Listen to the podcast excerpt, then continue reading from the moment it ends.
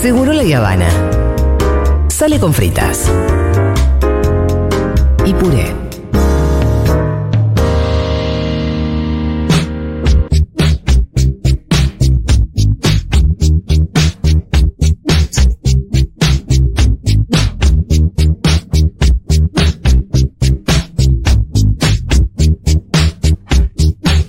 Muy bien, momento de las recomendaciones de Fito, que necesitamos más que cualquier cosa. Me gusta, claro que sí. Hicimos el lunes recomendaciones, pero que tenían que ver con reconstruir eh, los pedacitos que habían quedado en el piso del ánimo militante.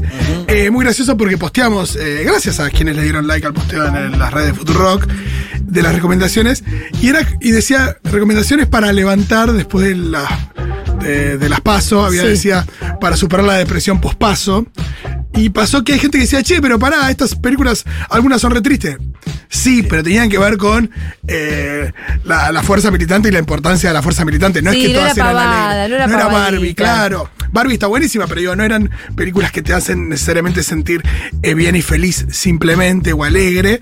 Y alguien fue muy gracioso porque, viste que decía para, para superar la depresión pospaso.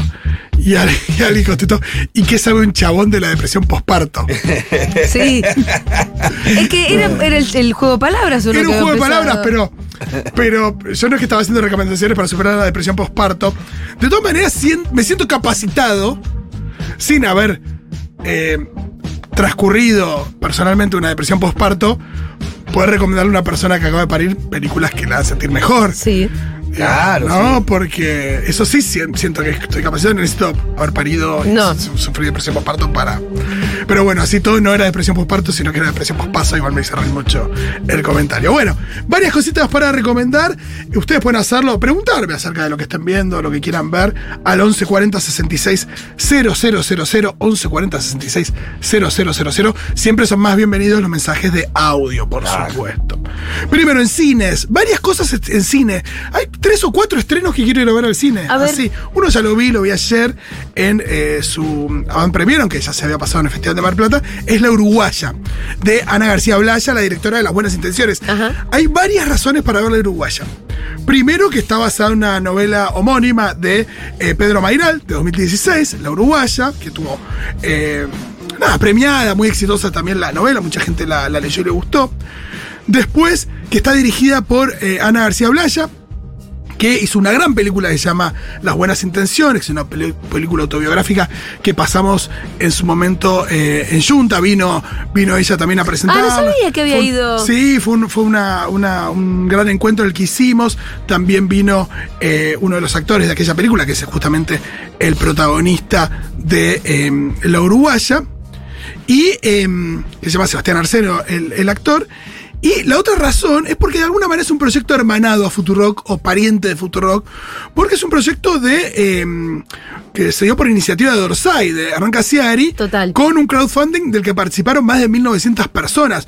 1961 productores tuvo esa película. Entre ellos, eh, Ana Blaya, que lo que hizo fue en realidad empezó haciendo su aporte. La comunidad Orsay diciendo, bueno, Sí. yo quiero aportar a esta película y terminó siendo la directora de, de esa película. Una, película, por ejemplo, que a la hora de decidir si los actores principales iban a ser nombres bien populares o no, eso se sometió a una, a una votación de... Entre los productores. Entre los productores. ¿Y qué salió? Que eligieron que no fueran eh, tan conocidos los, los actores principales, sí actores secundarios más conocidos, como por ejemplo Gustavo Garzón o Jasmine Stewart. Pero bueno, y la cuarta razón por la que la película vale la pena ser vista es porque es una gran película y... eh, Pero no la viste. Sí, sí, la vi anoche. Ah, ¿en serio? Sí, sí, me gustó mucho. Lo que tiene también es que eh, lo que hace Ana García Blaya en, en su ópera prima, que eran las buenas intenciones de llenar una película como de naturalidad, y de- hay mucha realidad, los personajes son creíbles, eh, hay algo también logrado respecto de, de la naturalidad de las actuaciones y demás que se traslada también a, a esta peli. Eh, así que vayan a ver la uruguaya, siempre está bueno bancar el cine nacional, más allá de que en algunas semanas seguramente aparezca en alguna plataforma, está bueno ir a verlas al cine siempre. Más cosas para ver en cine. Tortugas Ninjas, Cabo Mutante. Volvieron las Tortugas Ninjas. Bien. En forma de película animada. eh, una película animada que viene No con. esa cosa 3D medio extraña que hicieron, medio live action. En su momento hicieron unas hor- horribles producidas por Michael Bay, muy últimas, feas. las últimas Esas eran muy feas. ¿Qué cosa, qué mierda era Y esa? ahora hicieron una animada, pero con animación eh, por computadora, pero toda animada por computadora. Antes era mezcla de Claro. actores con, con Con compu. personajes eh, digitales. Estaba, eh, eh, ¿cómo se llama? Megan Fox. Estaba Will Es complicada la, la mistura entre personajes y animación. Si no A la veces- haces bien, a veces A sale- veces sale bien, pero en general sale mal. Es, está bueno algún día hacer una columna sobre eso. Pero esta no, esta lo que además tiene es una técnica de animación similar a la de Spider-Man a través del, a través del Spider-Verse. Ah. Donde la, Mezcla estilos. No, y que sobre todo, no, sobre todo apoyaron el tema del cómic. Eh, las tortugas ninjas nacen del cómic, pese a que después estuvieron en la televisión animadas, hicieron varias películas, eh, videojuegos y demás, pero nacen del cómic y esa esencia se captura. Y si hablamos de tortugas, ninjas, adolescentes, mutantes, son cosas que son difíciles de mezclar. Sí. Si además sumás pizza, sumás eh, em, artistas renacentistas que le dan sus nombres, son un montón de elementos que alguien metió en una licuadora y sacó esto y es muy interesante. Fui súper fan de las tortugas ninja en mi infancia. Sí. Eras, te calentaba, te calentaba Leonardo, lo recuerdo. Me calentaba Leonardo. Pero para mí todo eso tenía mucho sentido. Bueno, y cuando sos chiquito te dicen tortugas, ninjas, adolescentes, mutantes. Bueno. vengan. Como no es que decís, "Mm, ¿qué es esta mezcla? Y es una mezcla que terminó funcionando con, muy con bien. un maestro rata encima. Con un maestro rata. Bueno, y acá lo que tenemos es, eh, atrás de- del proyecto, como productor y también como guionista, a un eterno adolescente que es Seth Rogen. Ajá. El actor de Super Cool, ligeramente embarazada y eh, muchas más. Así que, ¿por qué no darle una oportunidad a la película Las Tortugas Ninjas, que además viene con una eh, nada, eh, alabanza de la crítica también? Ajá. Yo la voy a ver mañana, así que ya les contaré, pero con ganas de, de ver qué pasa con las tortugas ninjas. También sale una película que se llama Passages de Ira Sachs, es el director. eh, una peli eh, que tiene a tres actores. Aparte, si yo digo, bueno, es una película, todavía no la vi, ¿no? Después la van a ver en, en octubre, va a estar en movie. Que eh, tiene a tres actores que a la gente le gustan mucho. Uno es eh, el alemán Franz Rogowski, que es el actor de Great Freedom Sí.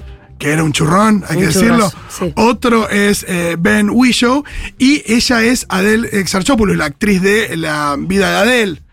Eh, nada, son tres actores que además de ser, eh, no, son, no son, no son ella- eh, no, bueno, sí, bueno, hegemónicos, si querés, son muy buenos actores. Esto se trata de un triángulo, en realidad esos dos son pareja y ella interviene de alguna manera en la pareja. Es una película sobre el poliamor.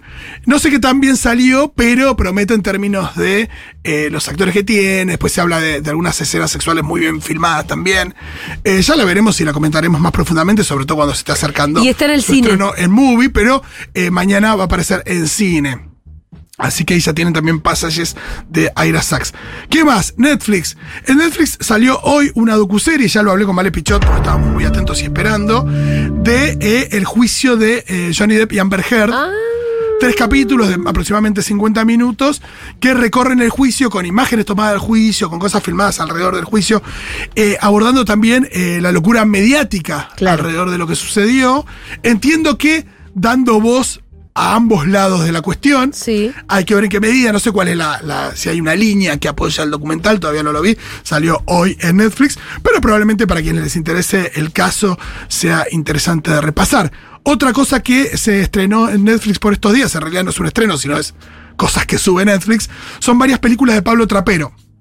Acá hablamos a veces de trapero, la idea, siempre aparece la idea esta de eh, un director de clase media que se mete en algún barrio popular a, hacer un retrato y eso cuán, cuán bien puede salir y demás. Eh, el Pitu siempre cuenta la anécdota de Elefante Blanco, que es eh, una que...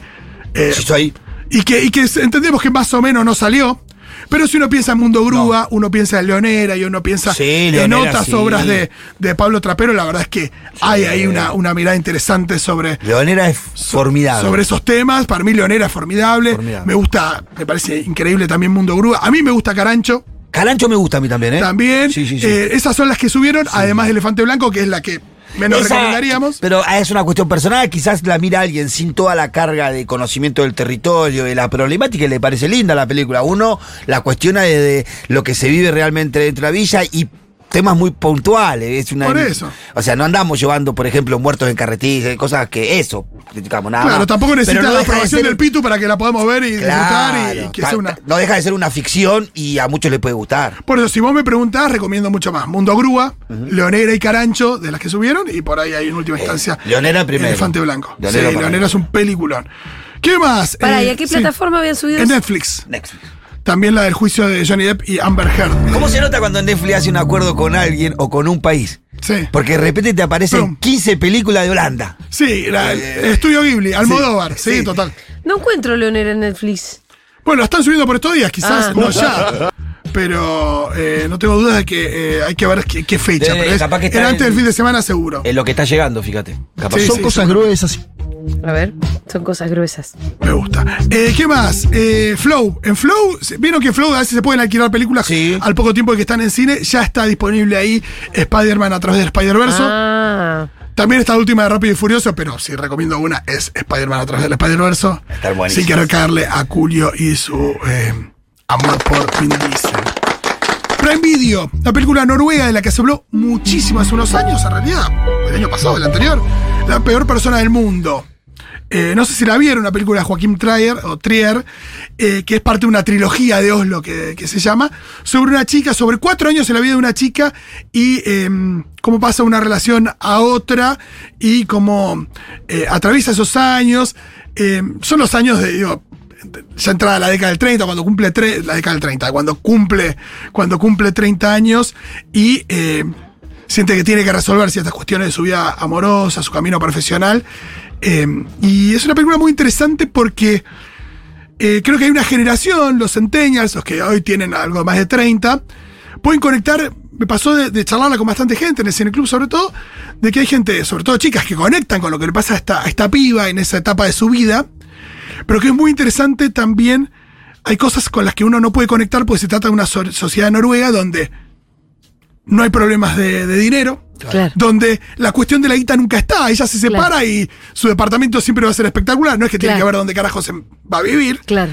Y también eh, ciertas cuestiones donde decimos, si esta película fuera, sucediera en Argentina, probablemente habría una escena de- en terapia, quizás. Si hablamos de una clase eh, más acomodada también, una clase media, una clase que, que se- o más, más alta que se analiza. Y también la relación con su, con su grupo de amigas, donde uno ve que a lo largo de esta película y de los años que de esta, de esta piba, si bien tiene una vida social, no tiene amigas cercanas con las que habla lo que le pasa. Y que eso es algo que uno dice, bueno, eh, quizás sea así la sociedad noruega, pero en Argentina esta película sería diferente, pero así todo uno conecta con, sobre todo las pibas, con, con lo que pasa en esta película, así que la recomiendo mucho, la peor persona del mundo, aparte muy bien realizada, una fotografía del carajo, eh, así que la pueden encontrar en Prime Video. Tengo más cosas para recomendar, pero podríamos escuchar alguna gente, ¿o no? A ver. Hola, Fito. Ando con muchas ganas de encontrarme nuevamente con una serie del estilo de Affair. Consultorio. Em, la verdad es que me gustaría una así, una historia de Culebrón. amor y drama, pero profunda y copada. Ah, mira que bien. Culebrón no era Fer. Me gusta. Eh, no vi de Affair, así no ah, sabría. entonces cómo hacer. Pido muchas disculpas, pero eh, una serie buena para ver, qué sé yo. Ahora, eh, yo lo que haría es, la semana que viene, eh, Star Plus eh, en- estrena la segunda temporada de The Bear, El Oso, Ah, por ejemplo. Con lo cual, El mes que viene que estrena la segunda del ¿ese encargado. es el oso cocainómano? El oso cocainómano no. es una serie bastante cocainómana. No, el oso cocainómano es otra cosa. Ah. Es la película de un oso eh, que toma cocaína, que en realidad se come. No es la serie. No, hay una serie, hay una serie que se llama El Oso que es sobre gastronomía, sobre un pibe Ah. que trabaja en un restaurante muy bueno, termina laburando en el, un restaurante muy pequeño de, que Dieguito. era de su familia, que era de su hermano, que, que fallece y se hace cargo y hay una cosa, pero sí hay una cosa cuando dijiste cocaína, sí hay una cosa respecto de la edición, de- del ritmo que tiene la serie, La cocina. en lo que pasa en la cocina, Claro. que parece medio filmada por Scorsese, tiene una, una cosa medio, me- medio merquera, si quieren, respecto de, de la dinámica de la serie. Por eso en un momento dije, mira, me parece que es una forma de definirla.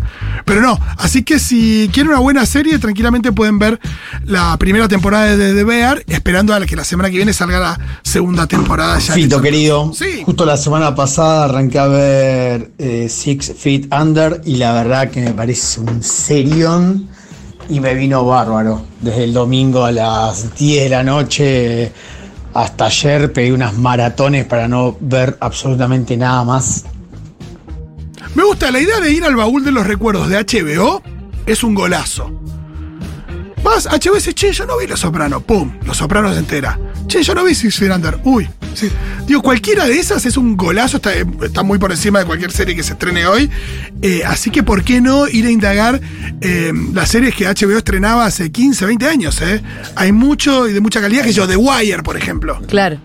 Eh, es una, es una buena.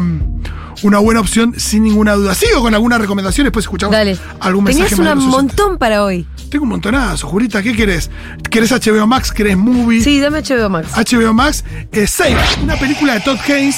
Todd Haynes, director, por ejemplo, de la Oh. película de Bob Dylan que tenía Kate Blanchett, Sí, de Lejos del Paraíso con Julianne Moore, de eh, Carol, sí. por ejemplo, con Kate Blanchett y Rooney Mara.